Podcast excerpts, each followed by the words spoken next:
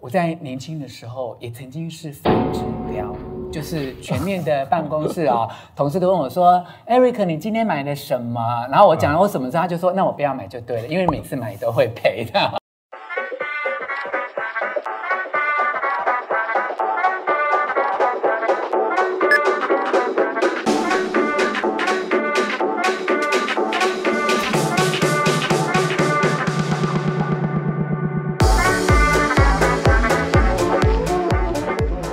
是吴若权，想要告别月光族的生活吗？不论你现在年龄是多少，每个月所得是多少啊？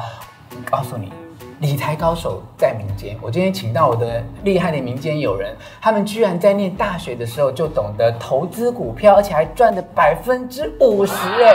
赶快来介绍他们给各位，让我们可以跟他们来学习一下。好，哎，首先欢迎来自台北富邦银行的李志宏协理，我们的李协理，你好，Michael。好，我是 Michael。好，另外这位帅哥呢是这个操盘经理人很厉害的宋伟，我们都叫他叫你，教你你好，你好，好，我们先从 Michael 开始好了哈。大学的时候就会玩股票，还赚百分之五十啊。哦，其实那个大学的时候，其实不是我自己赚的，因为我们那时候是我都在做那个兼家教，嗯，然后想说要把那个这个钱哦，可能倍增。那我们刚好读的是商学研究所，有很多那个奇人异士，他们可能对投资理财本来就很有兴趣，嗯，所以我就把那个每个月家教的钱，可能一半的一半的薪水，可能就给我们同学去操作。那的确他们就是有操作到五六十趴的绩效，哇！那工作之后啊，就是我觉得哎，这种模式好像还蛮不错，所以我想复制。嗯，那因为我自己不是在做投资理财的时候的的的那个领域的，所以我就把这个。我就去问说，我们那个银行里面在做投资理财的人的的那些 PM 说，哎，我这如果要做投资理财，可以买哪些基金？嗯，哦，因为毕业第一个工作可能就是想说投资，这门槛就是投资基金。嗯，他们那因他们也有告诉我一些标的物，哦，例如包括那时候很流行的一些什么四矿啊，还有一些什么金砖四国啊等等的，还有一些绿能。那结果这样子来做投资的话，其实都绩效反而没有很好。甚至有些一直摆着到现在都负五六十趴，都一直放在那边。嗯，那所以从这个赚很多跟就是赔很多，让我学到的经验就是说，哎，其实投资理财哦不太可能，不要尽量不要道听途说。嗯，哦，可能就是说像我自己可能没有时间来做这个投资理财的研究的话，那我就要去投资一些可能你投资了之后，你可能就不需要花很多时间去随时注意一些市场行情的。嗯嗯。哦，因为也许朋友告诉我这些标的物可能是很好的投资，但是可能事实要做出场。嗯，那所以我觉得可能要投资。根根据你自己的习性来做一些投资的一些规划，这样子。嗯嗯嗯，所以学到一个很宝贵的经验啊，不论你现在是大学生，还是你出了社会的上班族啊，想要投资获利，一定要信任专家，啊找一个真的对投资很懂的人。那万一你身边没有这样的专家，而都是那种道听途说的，那你不如呢，把投资的标的放在一些比较稳健、一个专业的一个投资的领域上面哈。我在年轻的时候也曾经是反指标。就是全面的办公室啊、哦，同事都问我说：“Eric，你今天买了什么？”然后我讲了我什么之后，他就说：“那我不要买就对了，因为每次买都会赔的啊。” 好，那江妮呢？你什么时候开始做这样的投资？也是大学对不对？也是大学。嗯，对。我觉得这个确切来讲，应该不能叫做投资了，应该叫投机。我，大学的时候看学长在玩股票，当时我们最热门那个叫面板五虎啊，面板五虎，对，面板五虎。嗯，我还可以记得。友达、奇美、华映、广辉、彩晶，那时候面板业都还在吧？有些都在。那时候面板业业绩很好，所以股价就一直往上啊。嗯嗯，嗯那时候看这个学长玩，我第一次玩股票的经验记忆还很深刻。嗯，我记得在一个这个期中考前，嗯。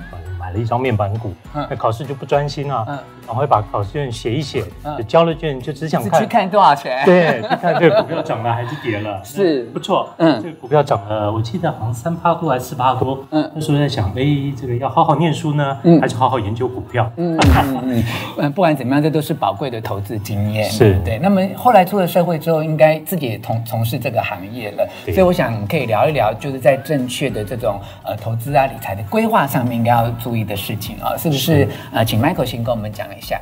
我现阶段的做投资理财的话，可能会分成两个部分。嗯，一个部分是帮我的小孩做一些未来的一些投资的规划。嗯，那小孩子的话，大概就是存一些教育基金。嗯，那大部分是做一些，例如说储蓄型保单，或是保障型的一些健康的保险。嗯，那还有包括做一些外币，因为假设他可能未来可能想要出国去念书的话，可能会做一些外币的操作。嗯，那包括定期定额基金也是可以做长期投资，因为他现在还小，到他要真的可能就大学毕业，可能还要十几二十年的时间这样。样子。嗯嗯。那所以有一部分大概我的资产大概有将近大概三成到四成是为他做一些就是教育基金的规划。嗯。那另外一个部分我才会做自己的退休的准备。嗯。那因为我个人是属于比较保守的，因为过去有一些可能不愉快的投资经验，可能我比较不会去尝试一些可能就是风险很高或是随时要注意市场状况的一些标的物。